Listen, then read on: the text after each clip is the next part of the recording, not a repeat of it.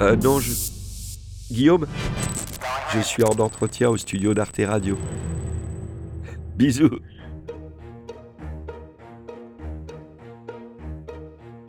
Peut-être le moment n'est pas encore venu de faire mon coming out, mais allez, si tant pis.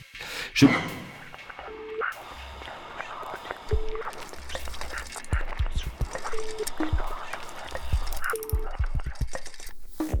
Je suis Sylvain Gire, je suis responsable de Arte Radio.com. Qu'est-ce qu'elle a à mon oreille? Vous êtes au Torino Headphone Libre écoute. et questions perchées. 20 minutes tous les mois pour partager des terrains d'entente. Vous pouvez répéter la question? Phoneradio.com. C'est parti. Ici, on fait de la radio, c'est-à-dire qu'on fabrique des images avec des voix et des sons. C'est un drôle de travail. Ça existait avant nous, mais le web lui a donné une nouvelle jeunesse. Je suis très fier de cette phrase que j'ai trouvée cet été euh, dans une autre circonstance. Je devais faire une intervention dans le cadre du Live Magazine. C'est où tu viens sur scène pour raconter des histoires.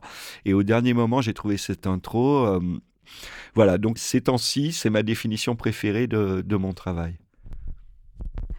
Qu'est-ce que tu écoutes? J'écoute énormément les conversations. Je n'ai jamais de casque sur les oreilles, je déteste ça. Donc j'écoute pas de musique en ambulatoire, ni de podcast.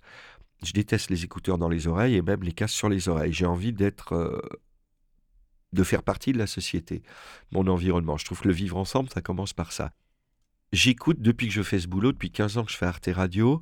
Je, et je pense que c'est le cas pour tous les gens dans nos professions. J'ai développé une forme d'hyperacousie. Enfin, d'une part, je deviens sourd comme tous les vieux et les vieux qui font du son. Mais par ailleurs, j'ai l'impression d'avoir une écoute beaucoup plus fine. Et ce qui est très pénible, c'est-à-dire qu'au restaurant, parfois je vais avoir du mal à me concentrer sur l'interlocuteur parce que j'écoute la conversation à trois tables de là. J'entends énormément de choses.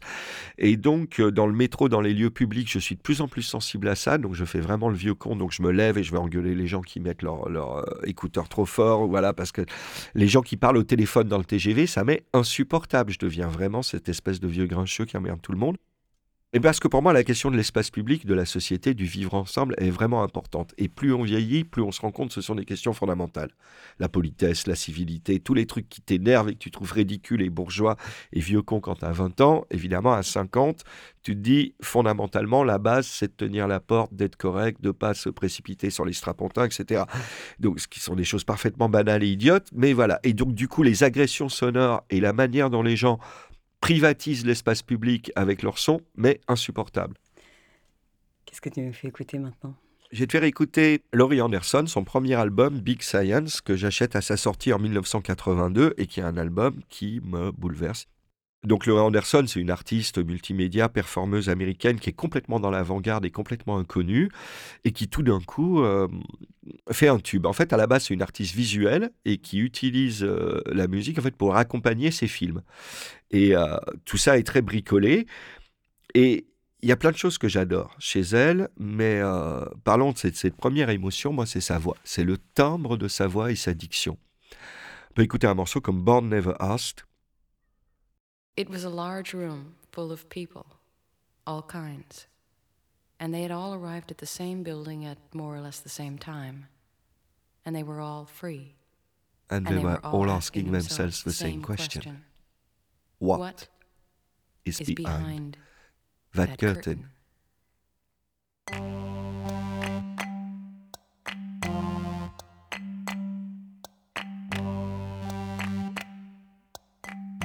Il y a un timbre chez Laurie Anderson, une articulation, une diction que je trouve fondamentalement poétique et qui me bouleverse. Pour moi, c'est l'une des plus grandes poètes de notre époque et elle m'a énormément appris sur le son, un mélange de low-tech et de high-tech, de vocodeur et de, bricolage, sur le fait que sa voix peut être la voix de plein d'autres personnes, puisqu'elle utilise le vocodeur. euh, pour elle, c'est la voix de la machine, c'est une voix mâle, donc c'est la voix du pouvoir.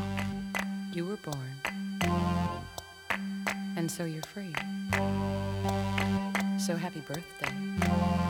Et elle, sa voix, déjà son approche de la féminité, son look, c'est vrai que c'est quelqu'un qui est indissociable de son image, mais bon, moi j'ai toujours été assez fan des filles aux cheveux courts. C'est une femme aux cheveux courts en costume, ce qui est ce que je trouve très séduisant. Il y a une ambiguïté là de genre que, j'ai toujours trouvé très séduisante. Et la simplicité du propos. En plus, c'est de l'anglais, donc c'est des mots très courts, des phrases très simples, et elle va mélanger à l'intérieur d'un morceau donc ces, textes, mais avec des textes trouvés. Donc, il y a, par exemple, il y a les consignes de sécurité dans les avions. Tous les textes qu'on connaît par cœur et qui tout d'un coup prennent un autre sens. Et un jour, je me promène à New York et il y a la poste centrale à New York, y a un immense bâtiment euh, néo-gothique bien américain, très laid.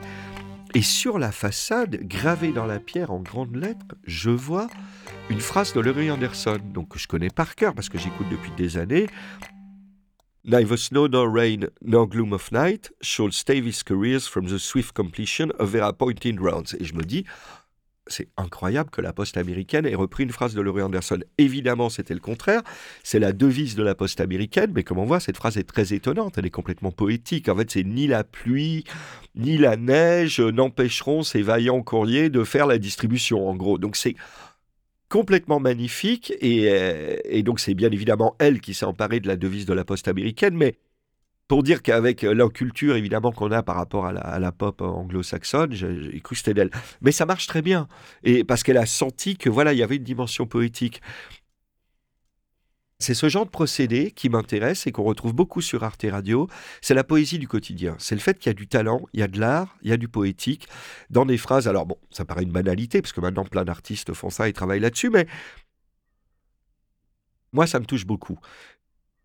Donc c'est ce parler chanté de Laurie Anderson, cette façon de faire surgir une dimension, parce que cet album Big Science, il dit énormément de choses sur la modernité, sur les transports, sur le couple et tout d'une façon, encore une fois, très poétique, très, euh, c'est difficile à suivre, mais euh, je n'aime plus la couleur de ton pull au vert.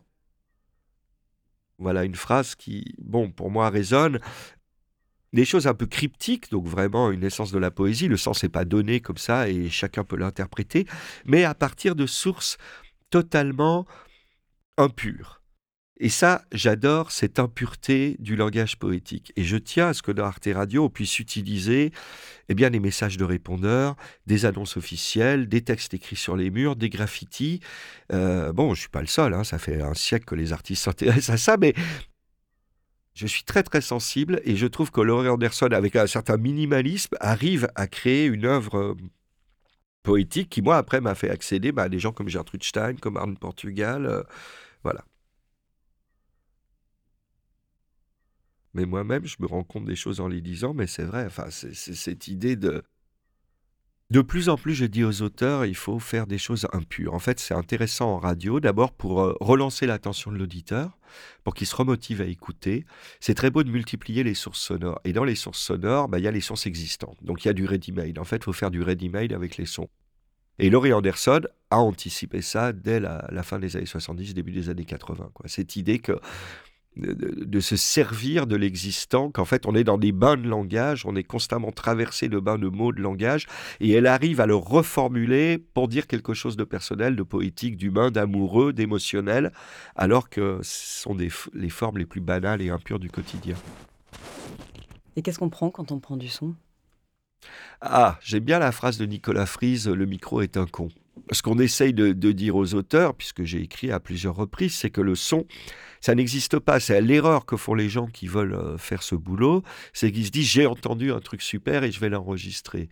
Bah, Et en fait, ce qu'on entend dans la vie quotidienne et ce qu'on enregistre n'a absolument rien à voir. On n'enregistre pas ce qu'on entend, on enregistre ce qu'on choisit d'enregistrer. Le son, l'enregistrement, le documentaire sonore, le boulot qu'on fait, c'est un travail euh, artistique, esthétique, euh, artisanal, si on veut, qui se fait comme une fiction. On va travailler le matin, on choisit d'enregistrer, mais on n'enregistre pas ce qui se passe. Si vous mettez un micro, par exemple, les gens veulent toujours enregistrer des trucs inenregistrables qui sont les dîners ou les conversations entre amis. C'est presque toujours, évidemment, on va me contredire, il y a toujours un exemple sur mille qui, contredit ça, mais en général, c'est dégueulasse. Et ce que les gens veulent enregistrer, c'est dégueulasse. C'est-à-dire, c'est les manifestations, c'est les dîners, c'est... En fait, on n'entend rien parce qu'il n'y a pas de choix qui est fait. Euh, les gens posent le micro sur la table, ce qui est une erreur totale. Ça sert à rien de poser un micro sur la table. On n'a rien. On n'a pas de présence, on n'a pas d'âme, on n'a pas de chair. Les gens parlent tous en même temps. Il y a le bruit des fourchettes et on est beaucoup moins drôle qu'on le croit. c'est sympa à vivre, il faut être dans la conversation, mais il faut pas l'enregistrer. Quand tu vas enregistrer quelqu'un ou quelque chose, tu te lèves pour faire ça. C'est un travail, tu vas tendre ton micro, tu vas le chercher. Donc pour moi, le micro, c'est un burin, c'est un stylo. Tu vas extraire de la matière d'un bloc de marbre. D'accord? Et, comme te le dira n'importe quel sculpteur, la sculpture est déjà dans le bloc de marbre. Il faut juste la révéler, il faut l'aider à sortir. Et une amie euh, sculpteur, euh, Caltex, m'avait dit euh, en fait, le bloc de pierre résiste. Il fait pas ce que tu veux. En fait, je fais pas ce que je veux. Euh, c'est le bloc de pierre qui me dit où aller. Elle dit je veux faire un coude ou un visage, mais ça résiste. Puis de l'autre côté, ça va plus vite. Il y a une veine, c'est plus facile et tout. Donc je vais par là. Et du coup, ça modifie la forme de ma sculpture. Moi, je crois à ça. Je crois à ça pour le texte, pour l'écriture. Tout écrivain te dira que tu écris pas exactement ce que tu veux. Il y a des personnages qui résistent. La phrase, le style même, en fait, le- notre art ou nos moyens d'expression dictent ce qu'on fait. Et donc le son, c'est pareil. Il n'existe pas, il n'y a rien à chercher. C'est toi qui fais ton docu à partir de ce que tu vas recueillir, bien entendu. Mais dehors, ça résiste, ça ne dit pas ce que tu veux, ça ne dit pas comme tu le veux. Chaque fois que tu parles avec quelqu'un et que tu vas l'enregistrer après, c'est moins bien. Chaque fois que tu as déjà fait un enregistrement et que tu veux le refaire avec du meilleur matériel, c'est moins bien. Nous, on a raté plein de trucs comme ça parce qu'on a refusé de prendre l'enregistrement de base parce qu'on ne le trouvait pas bon techniquement. Et il se trouve que le- l'enregistrement qui est bon techniquement a été moins bon. Bon, voilà quoi. Donc, euh, ça résiste. Tu tourner la tête. Mon manège moi, c'est toi. Tu me fais tourner la tête. Mon manège à moi, c'est toi. Je ferai le tour du monde. Si tu me le demandes, je ferai le tour du monde. Tu me le demandes, je ferai le tour du monde.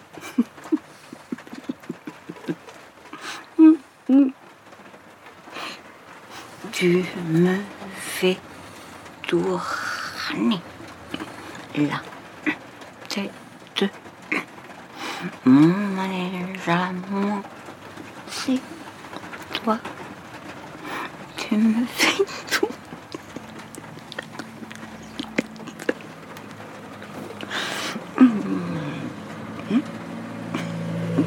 Tu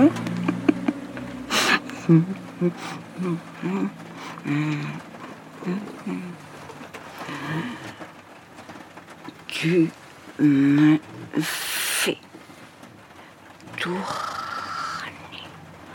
la tête.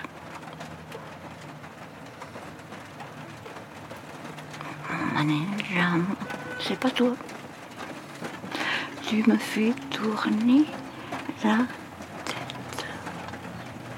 Manège à moi, c'est pas toi.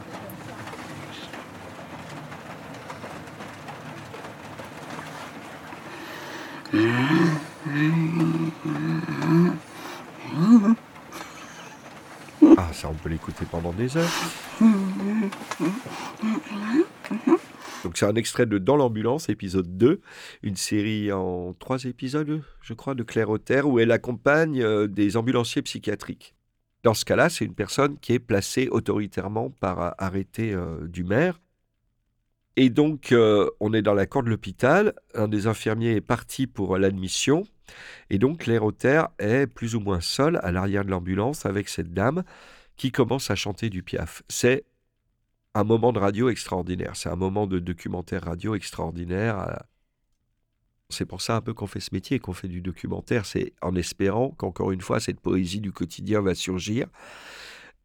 Là, il y a tout qui me plaît, notamment la pluie sur le toit de l'ambulance, parce que cette pluie, elle n'est pas présente au début du, du docu, et elle va arriver et elle va repartir. Et je sais jamais quand, je suis incapable de dire à quel moment, mais je sais que là, elle est bien là. Donc il y a ce crépitement de la pluie sur le toit de l'ambulance. Il y a cette femme toute seule qui perd la boule. Et comme elle perd la boule, la chanson qui lui vient, c'est Tu me fais tourner la tête. Donc évidemment, on est dans quelque chose, enfin, un miracle. Avec cette ambiguïté quand même que il faut bien admettre que si elle se met à chanter, c'est sans doute parce qu'il y a un micro. C'est-à-dire le fait qu'il y ait un micro devant elle, c'est ça qui la met dans ce délire-là. Micro égale chanson, et donc elle se met à chanter. C'est un moment euh, qui dit tout, c'est un moment imprévu, il n'y a pas d'interview, il n'y a pas de... Il faut être là, il faut être dans l'ambulance, il faut avoir tourné des jours et des jours, parce qu'elle en a tourné des interventions avec eux, elle les a pas toutes gardées. Celle-ci est incroyable. Tout le documentaire est incroyable parce qu'il démarre, boum, temps réel, plan séquence, on est dans, tac, on arrive, tac, tac, il y a les flics, il y a des chiens qui aboient, faut arriver, il y a la dame qui est derrière la porte, elle veut pas ouvrir et tout. Donc on est dans un début comme ça, très speed, mais très euh, une forme documentaire assez étonnante euh, où on est comme ça dans l'action. Bon, et là dans l'ambulance, on va se calmer et on va se calmer plusieurs minutes avec la folle qui chante à l'arrière de l'ambulance. Bon, on n'a rien calculé, rien prévu, ça se produit, c'est sublime, c'est pour ça qu'on est là, ça dit tout. C'est l'un de mes moments de radio préférés. Qu'est-ce que tu refuses d'entendre? Les reproches. Euh,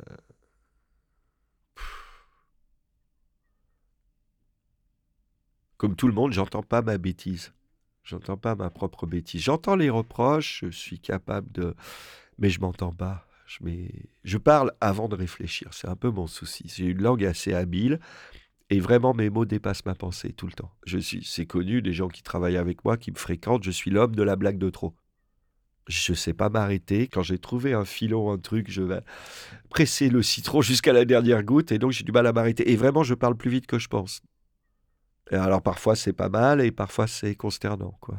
Donc euh, ce que j'entends pas, c'est c'est moi.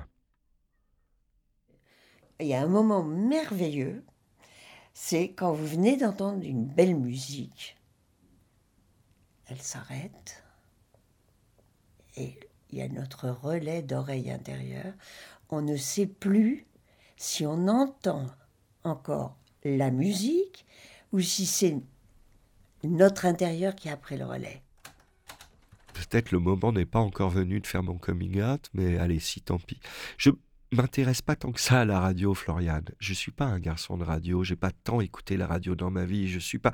Il y a plein de choses qui m'intéressent, mais le son en lui-même et parler du son, c'est pas ma spécialité. J'ai aucune compétence technique et je te dis, je, ne pratique pas tant l'écoute au quotidien. Ce qui m'intéresse, c'est le récit, la narration, c'est l'état du monde, c'est l'intime, c'est l'espace entre les gens. Je pense que Arte Radio travaille là-dessus autant qu'elle travaille sur le son. honnêtement, mais c'est vraiment un coming out, ça va être difficile à assumer désormais professionnellement, mais j'adore la radio, j'adore le son, j'adore l'écoute, je pense que l'avoir prouvé, mais et le prouver tous les jours. Mais honnêtement, c'est pas, je n'ai pas de rapport particulier avec ça. Je ne suis pas un homme de son ou de radio à la base, et comme tous les milieux m'ennuient et qu'il n'y a rien qui m'ennuie plus que l'entre-soi, le corporatisme, le communautarisme, le corporatisme des gens de radio et du son m'ennuie. Et le fait de faire plaisir aux gens, de la démagogie du sonore m'exaspère. Moi, j'en ai beaucoup entendu des éloges du son et de l'écoute de la part de gens qui ne font pas ce qu'ils disent. Moi, encore, je peux me le permettre parce qu'on fait ce qu'on dit, si tu veux. ça s'entend là dans cet extrait. La question du silence, de la qualité du son, elle y est. Ce qui est clair, c'est que ce n'est pas du tout la même chose que la vue. Ce qui est clair, c'est ce qui nous constitue. Nous sommes des êtres de langage, nous sommes des êtres de parole. Et ce qui nous constitue, c'est l'écoute. C'est d'avoir entendu et d'avoir écouté. Et, et c'est vrai que la radio, l'écoute, telle que nous on la pratique, a des liens avec des choses très profondes enfouies en nous. Donc je crois que sans mysticisme et sans corporatisme, on peut le dire, effectivement, euh, il y a ce qu'on a entendu, puis il y a ce qu'on croit avoir entendu, puis il y a le souvenir d'écoute, et puis il y a l'espace avant le son. C'est comme, moi, il y, a, quelque chose que j'adore, c'était à l'époque des vinyles, mais peut-être ça marche encore, c'est quand tous ces vinyles qu'on avait énormément écoutés, et tu la fin d'un morceau, parfois en, en fade out, euh, avec le son qui diminue progressivement, et dans les quelques secondes tu entends le début du morceau suivant parce que tu le connais par cœur alors qu'il n'est pas encore là. Et moi, ce qui m'intéresse dans la vie, c'est ces moments-là. C'est les quelques sillons pendant lesquels tu vas entendre quelque chose qui n'est pas là. M'intéresse tout ce qui est ce qui te remue le cœur et ce qui est impalpable. Tu vois, c'est ce qui euh, peut-être cette perception japonaise des, des, petites choses, de l'ineffable. Tu vois, des, le bourgeon avant la fleur. Tu vois, voilà. Ce que je veux dire, c'est que je pourrais faire un éloge du son et de l'écoute et tout. Et il y a cette dimension, je te dis, d'entre-soi un peu corporatiste des gens du son qui, qui m'agacent parce que je passe ma vie avec eux et, c'est formidable et c'est des gens formidables et c'est pas question de dénigrer le, monde qui me fait vivre. Mais euh, ça suffit la complaisance et on n'est pas meilleur que les autres. Et ce qui est intéressant, c'est ce qu'on a à raconter. Et ce qui est intéressant aussi, c'est, c'est avant le son, c'est après le son, c'est ce qu'on a fait. Et tu vois, mais il n'y a pas de valeur en soi de tu vois, les, tu vois tout à fait ce que je veux dire. Les discours en marge de festival, on est tous là à s'autocongratuler. Ah, on est merveilleux, ces gens de la télé sont tous des bourrins et nous, on est des gens formidables. Non, moi j'ai envie de voir qu'est-ce que tu fais? Qu'est-ce que tu fais clairement là Ce docu, il est monté comment? Il est fait comment? Combien c'est payé? Là, on va discuter. Voilà, mais on n'est pas meilleur que les autres.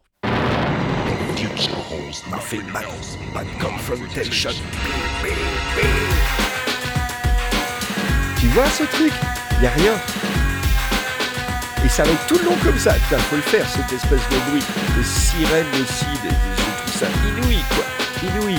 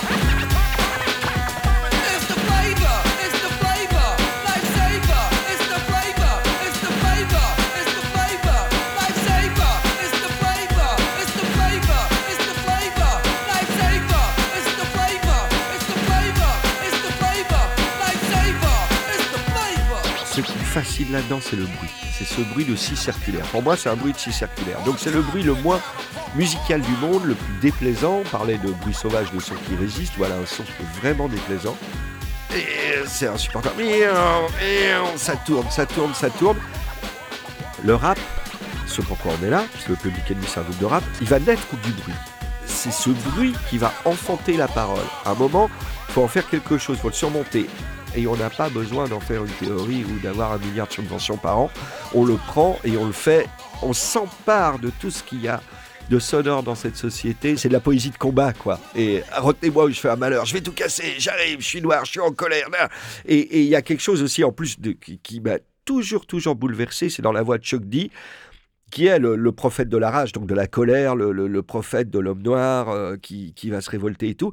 Et il y a une dimension triste et sacrifiée. C'est-à-dire que c'est la voix d'un homme qui se noie. C'est un homme qui lève le poing, mais qui est en train de se noyer, du coup. C'est pas du tout euh, la voix qui va s'imposer après dans le rap, dans le rap West Coast, euh, d'une espèce de jouissance du mal. Ça, c'est quelqu'un qui souffre du mal, qui souffre de sa condition. Dans tous les débuts du rap, spécialement new-yorkais, je trouve qu'il y, a cette voix-là, il y a cette dimension, finalement, d'une cause perdue qui est terrible et qui rétrospectivement est terrible d'ailleurs parce qu'on y a cru, on a tous cru au rap, on a cru à la révolution Pour moi, ce morceau est un chef-d'œuvre. Je trouve ça merveilleux. C'est un chef-d'œuvre parce que c'est d'une audace inouïe. Public Enemy, c'est des gens qui ont fait danser la planète entière avec des sons chelous, des sons de, piano qui tombent du 17e étage, des sons, là, on le voit, des sons mécaniques, des sons atroces. Ça enterre l'IRCAM. Qu'est-ce que toi tu entends que les autres n'entendent pas, par exemple? Ben justement, moi je crois que je suis bon dans la narration, donc pas dans des choses qui sont strictement sonores. Mais je crois que j'ai une bonne écoute pour ce qu'on appelle les, phases de montage et de mixage à Arte Radio, c'est-à-dire la phase de réalisation finale. Je crois avoir une assez bonne écoute dans le sens où je peux dire, tiens, on va prendre cette partie qui a 17 minutes, puis on va la mettre au début et ça va être mieux. Ou bon.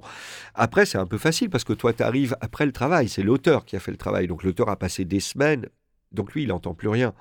Donc je crois que ma seule qualité de, de rédac chef, c'est d'avoir la fraîcheur renouvelée, de pouvoir écouter quelque chose comme si c'était la première fois. Et d'être l'auditeur en chef. Je suis vraiment l'auditeur en chef à Arte Radio. Moi, ma conviction, c'est qu'un auteur a des, droits, ça s'appelle les droits d'auteur, mais il a aussi des devoirs. Et le devoir, c'est de plaire. Le devoir, c'est de savoir qu'il y a un auditeur. Ce que franchement, certains auteurs ont tendance à oublier. Ils travaillent pour eux ou pour leurs amis ou pour je sais pas qui, mais ils ne travaillent pas pour les auditeurs, ce qui est une erreur. On fait de la radio, on ne fait pas de l'art contemporain.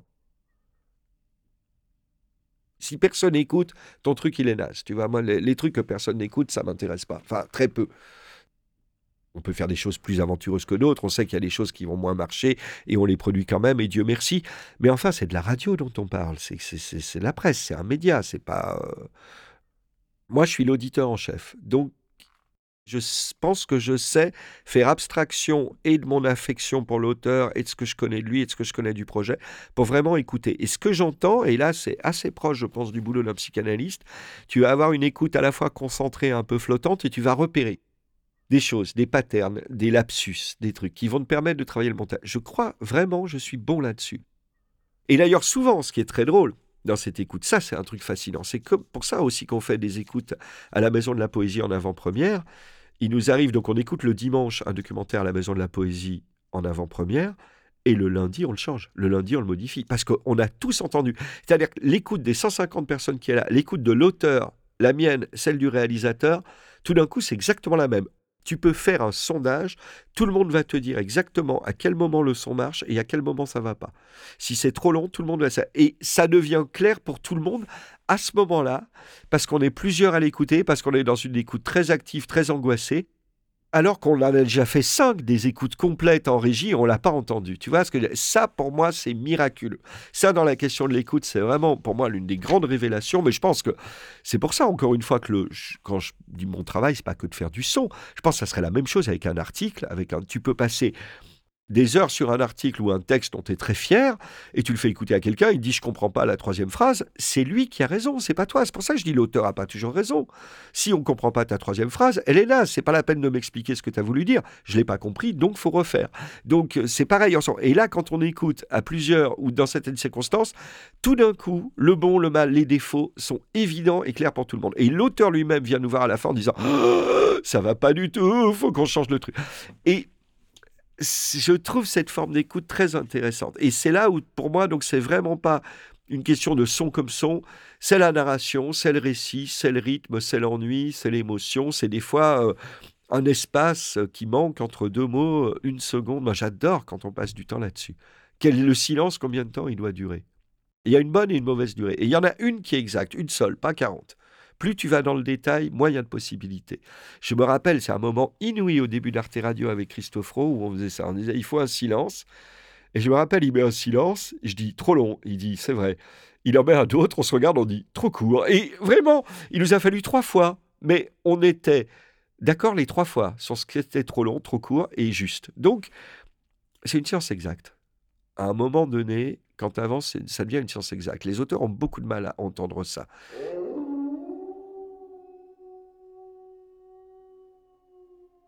Sans transition, comme on dit. Headphone, épisode 2. Avec Sylvain Gire, grand patron d'Arte Radio qui depuis 2002 propose chaque semaine un magazine sonore composé de courts-métrages radiophoniques à écouter en ligne. 30 minutes pour vous aiguiser les oreilles, avec la verve malicieuse et l'exigence qui ont fait la réputation d'Arte Promouvoir l'imagination sans tomber dans le mauvais genre, faut du doigté, comme dit ma tantine. Don't forget your mitten.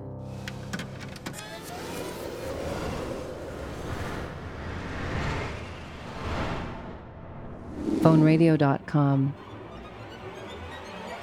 Find us on the internet.